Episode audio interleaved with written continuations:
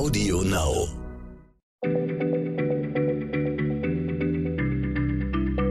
Schneller Schlau, der kurze Wissenspodcast von PM.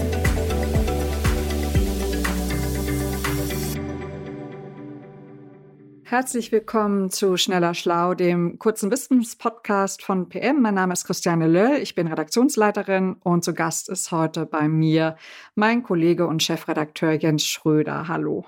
Hallo.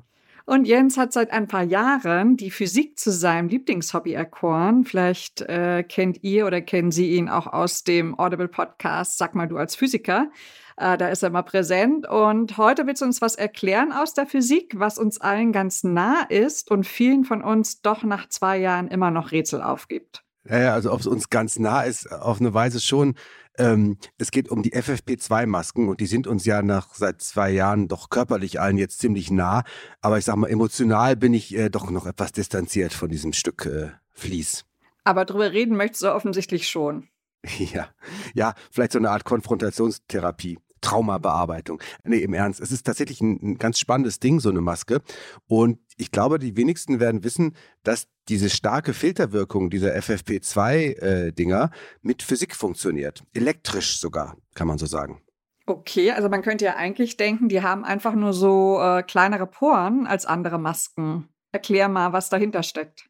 Das dachte ich bis vor ganz kurzem auch, das mit den Poren. Aber ich probiere es mal. Ich muss ein bisschen ausholen. Also wir begeben uns jetzt mal ins Reich der Elementarteilchen und der elektrischen Ladungen. Die Dinge um uns rum, alles um uns rum ist ja weitgehend aufgebaut aus äh, drei Teilchenarten, Elektronen, Protonen, Neutronen. Neutronen ignorieren wir jetzt mal, die sind nämlich elektrisch neutral. Und hier soll es jetzt ja um Ladungen gehen, also nicht neutrale Teilchen. Da gibt es die Protonen, die sind positiv geladen und die Elektronen, die sind negativ geladen. Und das heißt, die ziehen sich gegenseitig an, wohingegen gleiche Ladungen einander abstoßen. Also Protonen stoßen Protonen ab, Plus stößt Plus ab, Elektronen stoßen Elektronen ab. Klar, das kenne ich jetzt von Magneten. Ne? Nordpol und Südpol, die ziehen sich an und Gleiches stößt sich ab. Mhm. Genau. Und bei der elektrischen Ladung ähm, kann man das ja auch mit so einfachen Tricks sichtbar machen. Also ich sage mal, so ein, so ein Plastikkugelschreiber kennt jeder, der ist ja eigentlich elektrisch neutral. Heißt, da sind ungefähr genauso viele Elektronen wie Protonen drin. Die gleichen sich in der Ladung dann quasi in dem gesamten Kugelschreiber aus. Aber wenn du mal so einen Plastikkugelschreiber an einer Plastiktüte oder an einem Stück Wolle oder sowas reibst, so hin und her, dann lädt der sich statisch auf.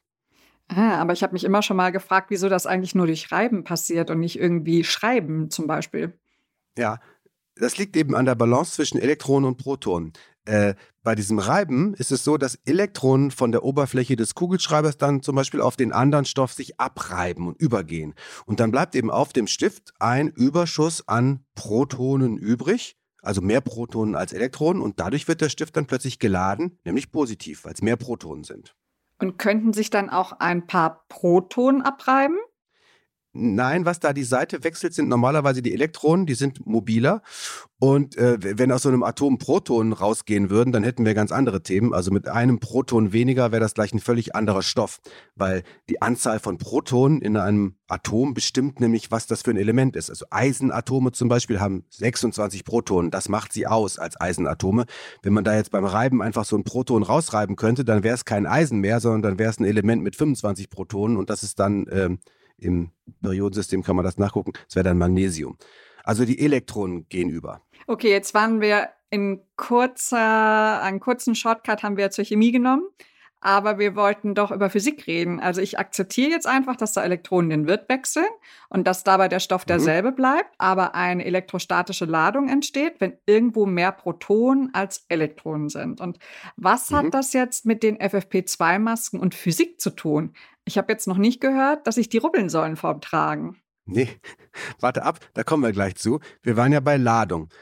Jetzt machen wir nochmal ein zweites Beispiel. Die kann man auch sehen, diese Ladung. Wir machen jetzt mal einen Ausflug zum Thema Wasser. Wirst gleich wissen, warum, weil Wasser bei der Übertragung Tröpfchen und so weiter eine Rolle spielt. Also, wenn man so einen positiv geladenen, ich sage jetzt weiter mal Kugelschreiber, bleiben wir mal bei dem. Wenn man den ganz nah an so einen dünnen Wasserstrahl hält, der aus so einem Hahn rausrinselt, sag ich mal, dann biegt sich der Strahl so in die Richtung dieses geladenen Stiftes. Das kann jeder zu Hause ausprobieren. Das ist ein schönes Experiment. Okay, aber wenn der Stift positiv ist, dann heißt das aber doch, dass das Wasser negativ geladen ist, oder wie? Ja, könnte man denken, dass sich das sonst nicht anziehen würde, aber es ist noch ein bisschen komplexer. Die Wassermoleküle, die aus dem Strahl kommen, die sind elektrisch neutral. Das Wasser ist nicht geladen. Und wie werden die dann angezogen? Das verstehe ich jetzt nicht. Hm? Das hat damit zu tun, dass diese elektrisch positive und negative Ladung in den einzelnen Wassermolekülen sich zwar gegenseitig ausgleicht, da sind also Elektronen und Protonen drin, dass sie aber innerhalb der Moleküle ein bisschen unterschiedlich verteilt sind. Also ein Wassermolekül besteht ja aus drei Atomen, zwei Wasserstoff, ein Sauerstoff, H2O. Und die Form, wie diese Atome verbunden sind mit so Brücken, die führt einfach dazu, dass die Ladung so, das nennt man polarisiert wird. Also da, wo das Sauerstoffatom sitzt, da ist ein bisschen mehr negativ und bei den beiden Wasserstoffatomen, da ist ein bisschen mehr positiv. Und dann drehen sich die Moleküle in dem Wasserrinnsel so, dass die negative Seite zum Stift zeigt und von dem angezogen wird. Und deswegen biegt sich der Wasserstrahl, obwohl das Wasser insgesamt gesehen elektrisch neutral ist. Okay, das verstehe ich. Aber wir sind jetzt immer noch bei Stift und Wasserhahn. Aber wir wollten doch zu Maske und Virus. Also wie funktioniert denn das ja. jetzt mit der Maske und der Abwehr des Virus? Ist das elektrisch geladen, also ein Elektrovirus?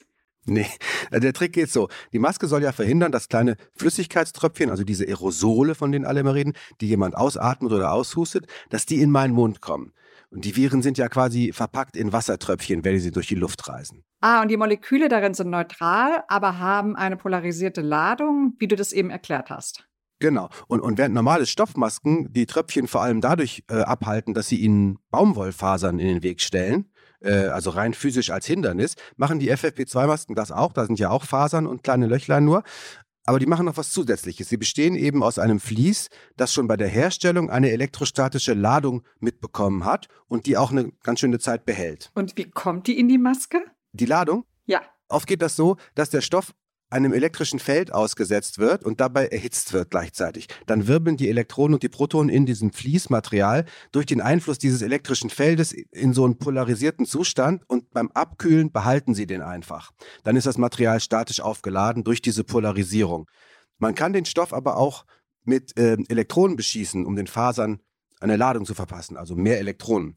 Das geht mit, mit einer Elektronenkanone, äh, so ähnlich wie das alte Röhrenfernseher sehr, äh, hatten, die dann also von hinten Elektronen auf die Mattscheibe geschossen haben. Führt jetzt zu weit. Okay, und diese elektrostatische Ladung, das hat dann, die hat dann den Effekt, dass die Aerosoltröpfchen, also das Virus, das in Wasser eingehüllt ist in Tröpfchen, dass diese Tröpfchen besser aufgehalten werden.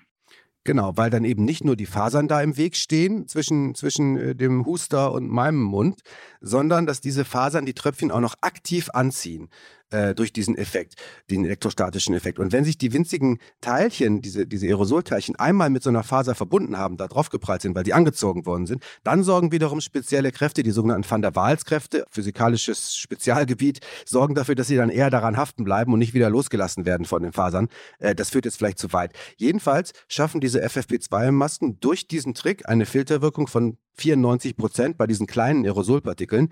Ähnlich effektiv äh, sind normale OP-Masken nur bei größeren Partikeln, zum Beispiel bei Bakterien, die sind viel größer. Aber für Viren und so eine hohe äh, äh Filterwirkung braucht man eben zusätzlich zum äh, Ver Verbarrikadierungseffekt den elektrostatischen Effekt. Okay, das war mir nicht bewusst, dass ich eine Elektromaske nutze. Und was heißt denn jetzt eigentlich FFP? Äh, für was steht denn das? FF-Proton oder irgendwas? Nein, das ist einfach eine Abkürzung für das englische Filtering Face Piece, also filternde Gesichtsbedeckung. Das ist jetzt nicht ganz so geheimnisvoll wie die tolle Elektrowirkung, die drin steckt.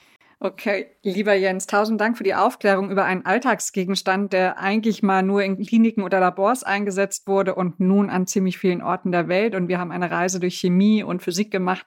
Vielen Dank. Und äh, liebe Zuhörerinnen und Zuhörer, wenn ihr noch mehr erfahren wollt, äh, lest doch gerne mal unser Magazin PM oder schaut auf der Website vorbei bei www.pm-wissen.com. Bis dann. Tschüss. Tschüss. Schneller Schlau, der kurze Wissenspodcast von PM.